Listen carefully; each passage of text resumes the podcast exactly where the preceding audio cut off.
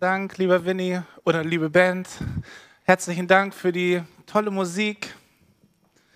Danke, Michael. Ja, hallo auch von meiner Seite. Herzlich willkommen auch am Livestream. Schön, dass ihr da seid und zuschaut, egal ob jetzt oder später. Ähm, schön, dass ihr da seid und ich freue mich, wenn wir uns vielleicht mal hier vor Ort sehen. Aber erstmal schön auch an euch, die alle hier seid. Und äh, heute predige ich über, Michael hat schon gesagt, über das Thema Das Beste kommt noch. Und was mit, das mit unseren Gedanken zu tun hat. Insofern, falls du eingeschaltet hast, bleib dran, das kommt. Als Christen glauben wir, dass sich durch Ostern die Geschichte dieser Welt grundlegend verändert hat. Und ähm, ja, auch wenn wir hier in der Gemeinde unterschiedliche Sichtweisen haben und du wirst wahrscheinlich ganz andere Gedanken darüber haben als dein Sitznachbar. Ähm, und auch wenn äh, wir als Christen in der Welt ganz unterschiedlich unterwegs sind, so ist es doch so, dass diese Hoffnung und dieses Vertrauen auf die Kraft von Ostern, dass uns das verbindet. Das verbindet die unterschiedlichsten Gemeinden und die unterschiedlichsten Kirchen weltweit Sie stehen hinter dieser Überzeugung, an Ostern ist etwas Wunderbares passiert. An Ostern hat sich die Geschichte dieser Welt grundlegend verändert. Das, was vorher war, ist nicht mehr. Der Tod hat seinen Stachel verloren. Ein neues Zeitalter hat begonnen, denn durch Ostern macht Gott uns Menschen ein Angebot. Es gilt dir und mir genauso wie jedem anderen Menschen auf dieser Welt. Wir dürfen in Gottes Nähe kommen und unser Leben mit ihm verbinden. Das ist seine Einladung an uns und er wünscht sich, dass wir diese Einladung zunächst mal in aller Freiheit prüfen. Vielleicht auch immer wieder einmal prüfen für uns. Aber er wünscht sich natürlich auch, dass wir diese Einladung annehmen. Dass wir sagen, ja, mein Leben soll sich mit dir verbinden. An Ostern, hier letzte, äh, vor zwei Wochen, haben sich drei Leute taufen lassen. Ich habe zwei im, im, im, zweiten getauft und dann hat sich abends noch eine äh, junge Frau taufen lassen. Herzlichen Glückwunsch. Ähm, und sie haben bekannt durch die Taufe, dass sie ihr Leben mit Jesus verbinden wollen und haben gesagt, ja Herr, ich möchte, dass mein Leben, ja, Paulus nutzt dieses Bild, mit dir begraben wird und dass ich mit dir auferstehe und mit dir verbunden bin, dass ich in der Taufe verbindet sich unser Leben mit dem Tod und mit der Auferstehung Christi. Ostern hat diese Welt verändert. Das, was vorher war, ist nicht mehr. Paulus schreibt es so, darum ist jemand in Christus, so ist er eine neue Kreatur. Das Alte ist vergangen, siehe, Neues ist geworden. Tillmann hat uns, äh, mein Kollege, hat uns vor zwei Wochen vor Augen geführt, wie radikal diese neue Schöpfung ist. Danke, lieber Tillmann, für diese Osterreise, diese theologische Osterreise. Wenn man schon nicht reisen darf, dann ist es doch schön, wenigstens so unterwegs zu sein. Und das hat mir äh, total gut getan. Danke dir. Wolfram hat letzte Woche dann den Fokus noch etwas weiter gespannt und gesagt, was diese Weltrettung sozusagen bedeutet und uns deutlich gemacht, dass das, was Ostern passiert ist, nicht nur hier in den Kirchen eine Bedeutung hat, sondern dass Gott diese ganze Welt am Herzen liegt, die Schöpfung am Herzen liegt. Und dass wir uns immer wieder fragen müssen, wenn wir rausgehen, wie wir mit dieser Schöpfung umgehen. Das Beste liegt noch vor uns. Das ist die Kernbotschaft von Ostern. Und ich glaube, dass die Jünger erstmal völlig perplex waren, als sie erkannt hatten, dass Gott alle Grundsätze, die sie kannten, denen sie ja vorher gefolgt waren, auf den Kopf gestellt hatte. Ein bekanntes biblisches Zitat ist, die Letzten werden die Ersten sein. Und es macht eigentlich keinen Sinn, sozusagen, diese Aussage, weil wir es spätestens von den Bundesjugendspielen kennen. Wenn ich als Letzter im Ziel bin, dann bin ich nicht der Erste. Und trotzdem heißt es auch, Gott stellt die Prinzipien dieser Welt, er ist nicht an sie gebunden. Er ist nicht an sie gebunden. Er kann sie auf den Kopf stellen. Gott hat die Grundsätze dieser Welt an Ostern auf den Kopf gestellt. An Ostern ist im Tempel, nur ein Beispiel möchte ich nennen, der, Tempel, äh, der Vorhang zerrissen. Und wenn man sich solch einen Vorhang anguckt, dann ist der oben zusammen und fest angebracht. Und wenn was passiert, dann eher von unten. Deswegen ist er doppelt genäht und äh, äh, festgemacht, damit er nicht reißt. Aber an Ostern ist der Vorhang vor dem Allerheiligsten, was quasi den Bereich trennte, wo nur einmal im Jahr ein Mann, ein Priester hinein durfte. Dieser Vorhang ist zerrissen und zwar nicht von unten nach oben, sondern von oben nach unten, weil Gott gesagt hat, der Weg in meine Gegenwart ist frei. Die Menschen dürfen in meine Gegenwart treten. Die auf, durch die Auferstehung von Jesus haben alle Zugang zu meiner Gegenwart. Und deshalb gilt, das Beste kommt noch. In meiner letzten Predigt hatte ich gesagt, dass wir nicht aus der Vergangenheit und auch nicht aus den Verheißungen für die Zukunft leben können. Deswegen, was bedeutet es, diese Verheißung, das Beste kommt noch, was bedeutet diese Verheißung jetzt hier für meine Gegenwart? Und ich glaube, das hat etwas mit Buße zu tun mit biblischer Buße. Damit das Gute, was Gott uns schenken möchte, in unserem Leben ankommen kann, brauchen wir die Buße. Luther übersetzt immer wieder, tut Buße. Im Griechischen heißt der Begriff für Buße Metanoia. Und er ist zusammengesetzt aus dem Präfix meta, was wir auch im Deutschen nutzen. Zum Beispiel, wenn sich eine Raupe zu einem Schmetterling verwandelt, dann heißt es Metamorphose und das heißt quasi, die kleine Raupe verändert sich in diesem Kokon auf einen neuen Zustand. Und überall dort, wo Meta vorgesetzt wird, bei der Metaebene, lass uns mal auf die Metaebene gehen, oder keine Ahnung, bei der Metapher heißt es quasi, es gibt etwas Übergeordnetes, was sozusagen darüber steht. Meta, neuer heißt, unseren Denken, weil neuer, ähm, neuer, Noain, Entschuldigung, Noain, also der Begriff für, ähm, fürs Denken, das ist das Verb, ähm, steht quasi, äh, oder Metanoein ähm, steht dafür, umzudenken, auf einer höheren Ebene zu denken und das, was ich sozusagen bislang gedacht habe, zu reflektieren und, und umzutrainieren. Metanoia wird in der Philosophie ganz anders übersetzt als in der Religion. Im christlichen Kontext übersetzen wir es mit innerer Umkehr, mit Buße. In der Philosophie wird übersetzt und steht dieser Begriff auch, die Metanoia, für die Änderung der eigenen Lebensauffassung, für die Gewinnung einer neuen Weltsicht. Es geht also nicht um eine Strafe bei der Buße, wie zum Beispiel beim Bußgeld für falsches Parken, sondern es geht um ein inneres Umdenken. Das Beste kommt noch und wir brauchen die Buße, wir brauchen dieses innere Umdenken, damit dieses Gute, was Gott vorhat, in uns Raum gewinnen kann. In der Offenbarung 3, Vers 20 heißt es, siehe, ich stehe vor der Tür und klopfe an. Wenn jemand meine Stimme hören wird und die Tür auftut, zu dem werde ich hineingehen und Gemeinschaft mit ihm haben und er oder sie mit mir. Von welcher Tür ist hier die Rede? In der Auslegungsgeschichte geht es um unser Herz. Es geht darum, dass Jesus sagt, ich möchte Gemeinschaft mit dir haben.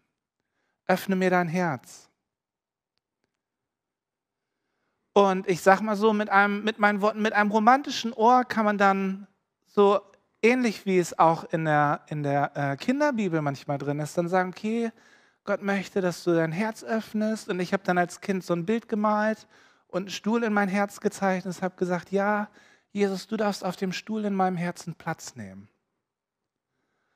Und dann hören wir so ein bisschen raus, hier geht es um eine Liebesbeziehung und um Romantik. Und das spielt auch eine Rolle.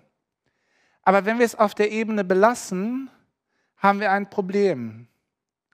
Es stellt sich nämlich die Frage, wie hat diese Beziehung die Kraft, unser Leben in dem Moment, in dem ich lebe, zu verändern? Und so sagen manche Christen, Ostern ist schön und gut und hat eine globale Kraft, aber wo ist die Kraft und wo ist die Auswirkung für mein Leben? Und ich möchte dir zusprechen, Gott hat gute Gedanken über dir. In Jeremia 29, Vers 11 heißt es, denn ich weiß wohl, was ich für Gedanken über euch habe, spricht der Herr, Gedanken des Friedens und nicht des Leides, dass ich euch Zukunft gebe und Hoffnung. Gott hat gute Gedanken über dir. Gott hat gute Gedanken für dich. Und diese Zusage steht grundsätzlich dem gegenüber, sage ich jetzt einfach mal plakativ, was wir über uns denken. Und zwar haben Gehirnforscher herausgefunden, dass wir 60.000 bis 70.000 Gedanken jeden Tag denken. Und 90 Prozent von diesen Gedanken denken wir unbewusst, ohne dass wir darüber nachdenken. Zu 90 Prozent leben wir in Automatismen. Das macht das Gehirn, um Energie zu sparen. Und jetzt kommt eine ganz krasse Zahl. Nur drei Prozent der Gedanken, sagen diese Forscher, die wir denken, nur drei Prozent sind positiv. Wir brauchen die Buße, wir brauchen ein Umdenken hin zu den Gedanken Gottes über uns. Denn Gott hat gute Gedanken über dir, gute Gedanken über uns, Gedanken des Friedens und nicht des Leides. Das Beste kommt noch. Egal, was jetzt die Begründung für deine Gedanken sind und was sozusagen an, an, an Wahrnehmung da ist, Gott hat diese Prinzipien dieser Welt auf den Kopf gestellt. Gott hat an Ostern durch Jesus auf, deutlich gemacht, dass die Grundsätze dieser Welt nicht mehr in ihrer äh, Unverrückbarkeit gelten. Und noch dahinzu kommt, dass unsere Gedanken sich noch nicht mehr in der Regel von der Realität ableiten, sondern unsere Gedanken von dem her sich entwickeln, was in uns an, an Gedanken sozusagen wir für wahr annehmen. Wenn ich äh, bestimmte, Dinge, denke, denk, äh, bestimmte Dinge denke, dann ist das etwas, was für mein Gehirn die Realität darstellt. Aber wenn ich denke, das und das ist nicht möglich, dann ist das die Realität in meinem Kopf. Und egal, ob es so ist oder nicht. Unser Gehirn ist aber wie ein Muskel und wir können es trainieren. Unser Gehirn hält das für wahr, was wir glauben. Und äh, ein Beispiel aus meinem Leben, als wir ähm, mit dem Kaffeeprojekt losgelaufen sind, gab es so Momente, wo ich auf dem Weg nach Hause gedacht habe, wie soll das jemals was werden? Und es gibt jetzt immer noch solche Momente und auch in anderen Bereichen in meinem Leben gibt es diese Momente wo ich dann denke, hier gehen nur Türen zu. Aber auf, als ich dann unterwegs war mit dem Fahrrad und mit Gott gerungen habe, hatte ich das Gefühl, Gott schenkt mir so ein Gebet. Und zwar habe ich gebetet, immer wenn ich in die Pedale getreten habe. Hohen Gang eingelegt und dann immer äh, langsam getreten. Herr, du kannst Türen aufmachen, wo ich keine Türen sehe. Du kannst Türen aufmachen, wo ich keine Türen sehe. Ich habe gemerkt, wie das mich innerlich wirklich verändert hat, meine Sicht verändert hat und ähm, wie ich frei wurde aus den ganzen Nöten und Ängsten und Sorgen, die ich hatte und eine Hoffnung hatte, dass Gott sozusagen einen Weg hat für das, äh, wo ich unterwegs bin. Gott kann so viel mehr, als wir uns vorstellen können. Und unser Gehirn ist ein Muskel, hatte ich gesagt. Und wir können umdenken. Es geht nicht darum, alles rosarot einzufärben. Ich möchte mal ein krasses Beispiel sagen. Von den zwölf Jüngern sind wahrscheinlich elf umgebracht worden. Ja, also das Beste kommt noch und trotzdem gehören diese krassen Sachen auch dazu. Aber Gott möchte in unser Herz einziehen und Gemeinschaft mit uns haben. Und Paulus sagt in Römer 8, Gott kann alle Dinge zu unserem Heil, zu unserem Besten werden lassen. Im biblischen Verständnis ist jetzt ganz spannend, ist nicht das Gehirn der Ort unserer Gedanken, sondern unser Herz. Und wenn es darum geht, dass Jesus sagt, lass mich in dein Herz, dann heißt es auch, lass mich in deine Gedanken. Paulus schreibt es in Römer 12, Vers 2, ändert euch ändert euch durch die Erneuerung eures Sinnes, auf dass ihr prüfen könnt, was Gottes Wille ist, nämlich das Gute, Wohlgefällige und Vollkommene. Jesus manipuliert uns nicht von außen, sondern wir sind selbst dafür verantwortlich, was wir denken. Gott sagt nicht, äh, ab jetzt darfst du nur noch denken, dass ich dich liebe, sondern es ist unsere Herausforderung zu sagen, ja, glaube ich das oder glaube ich das nicht? Glaube ich, dass da ein Gott ist, der mich liebt, der einen Sinn hat für mein Leben? Oder denke ich, dass ich Zufall bin? Und Paulus sagt, ändert euch, dass ihr das Gute und Wohlgefällige erkennen könnt, dass ihr prüfen könnt, was der Wille Gottes ist. Wir sind aufgefordert, neben dem, dass Gott uns seinen Heiligen Geist schenkt, der in uns Wohnung nehmen will und der uns sozusagen, ähm, der uns ein Tröster ist, also der ein Zusprecher ist, der uns ermutigt.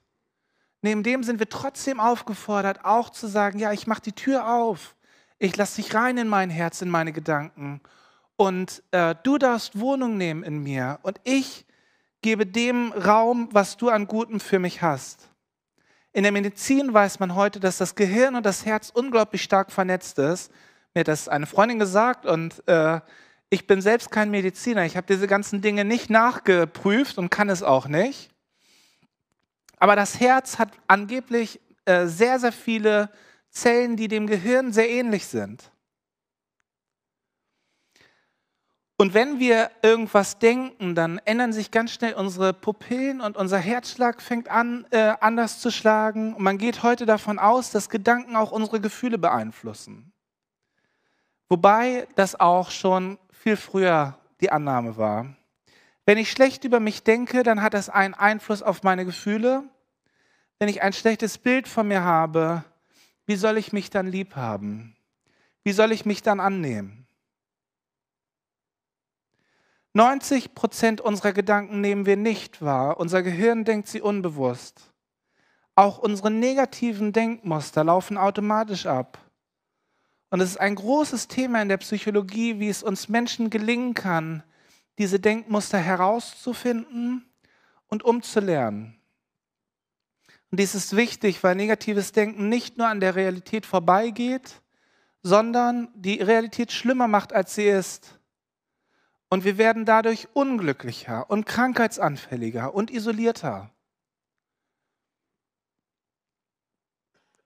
Ostern Raum zu geben heißt, der Grundannahme Raum zu geben, Gott hat etwas Gutes mit mir vor.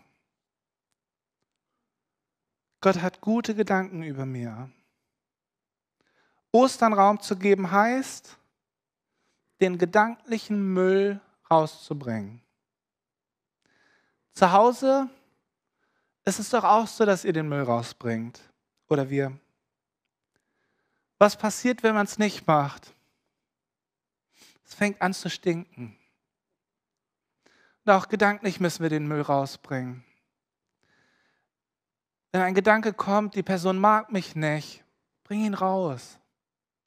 Bring ihn raus. Wenn der Gedanke kommt, Gott hat nichts Gutes mit mir vor, bring ihn raus. Oder ab jetzt geht mein Leben bergab, bring ihn raus. Der Müll fängt an zu stinken und es entwickeln sich aus diesen kleinen Gedanken Denkmuster. Äh, Luther hat mal gesagt, wir können nicht verhindern, dass der äh, irgendwie einen Zweig oder sowas äh, bei uns reinbringt, der Teufel, aber wir können aufpassen, dass er kein Nest baut oder so ähnlich. ich hab, äh, kann ich nochmal raussuchen. Alvin kann ihn in den Chat schreiben. Kleine Challenge. Alvin braucht immer eine Challenge, damit es nicht langweilig wird. Ihr könnt ihn auch Sachen fragen. Äh, hier, was hat Alex da gesagt? Ne, Alvin? Ich sehe ihn nicht. Aber ich glaube das. Also es ist unglaublich schwer, diese Muster alleine für sich selbst herauszufinden. Das hängt damit zusammen, was ich schon gesagt habe, dass zunächst einmal alles wahr ist, was ich denke. Auch wenn ich denke, der andere ist ein Blödmann, das ist erstmal für mich alles wahr, weil es ist meine Realität. Was kann ich also praktisch tun, um in dem das Beste kommt, noch anzukommen? Für mich ist es eine Sache, ich habe einmal sechs Muster rausgesucht. Äh, und zwar haben Gehirnforscher, es gibt einige Gehirnforscher, die so Kataloge erstellt haben an Denkmustern. Und ich will euch mal beispielhaft einige äh, nennen. Ihr könnt prüfen, ob diese dein Denken beeinflussen. Das erste Muster ist alles oder nichts. Bin ich ein alles oder nichts Denker?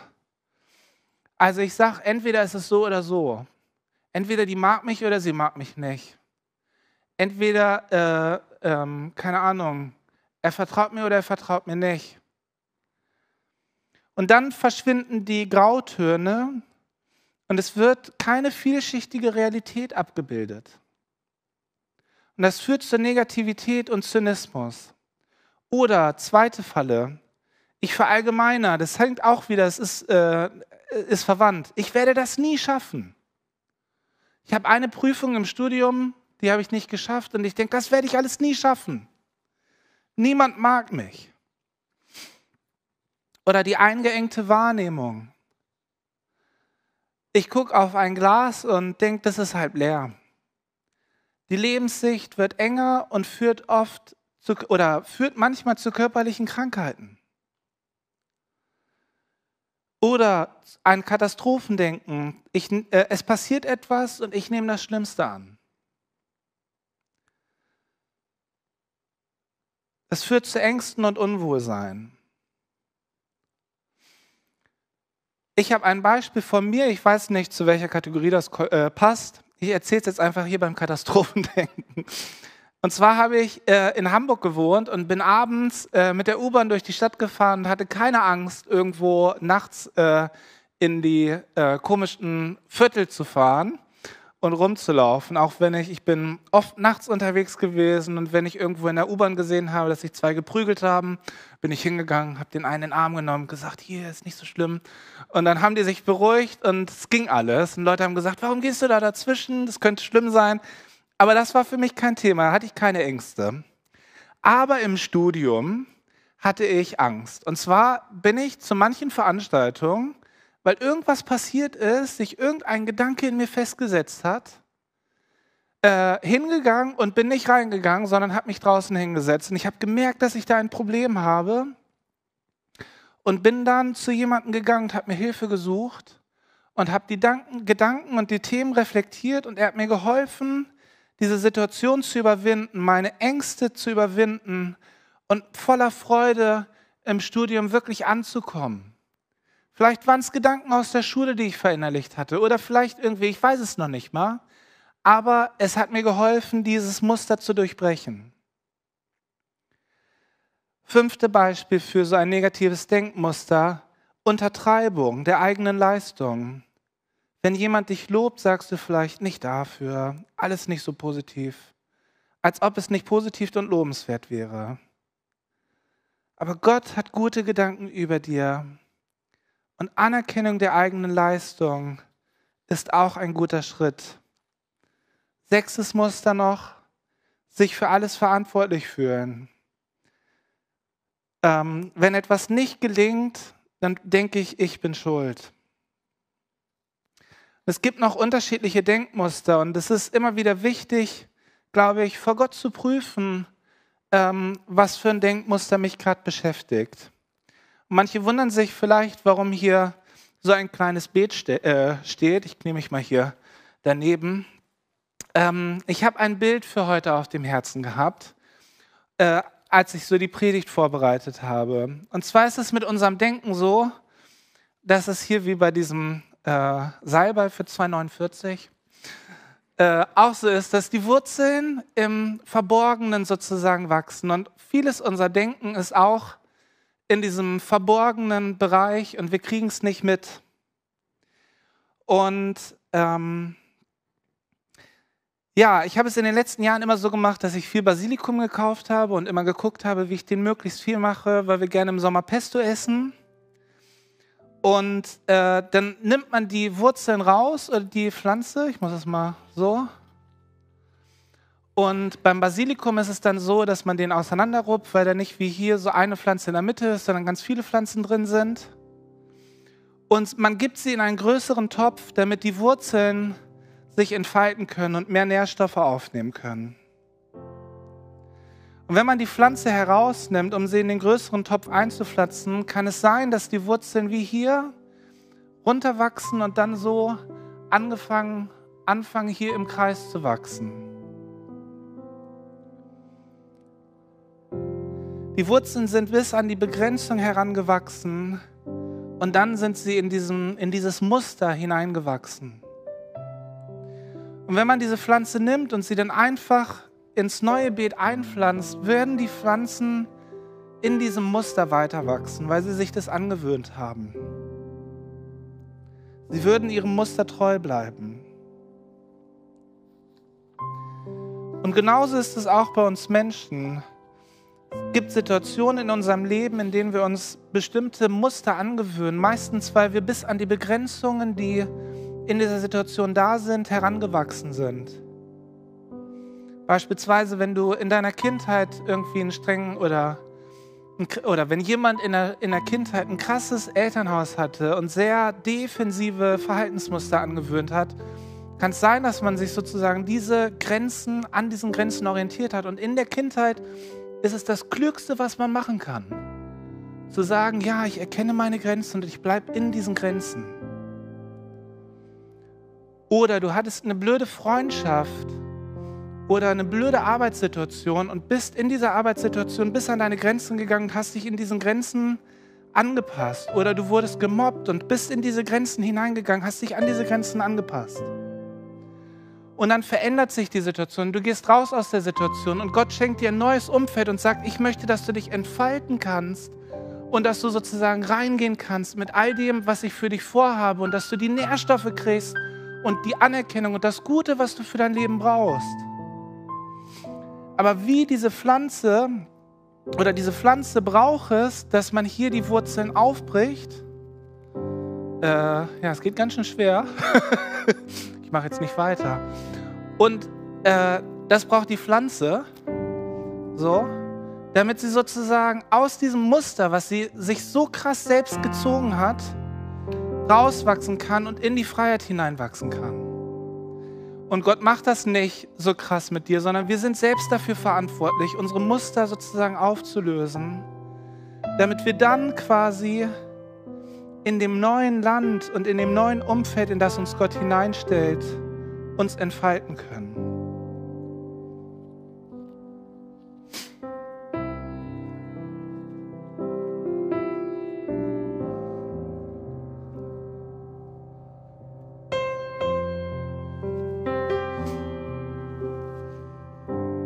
Ostern heißt für mich, Gott hat gute Gedanken über mir und über dir.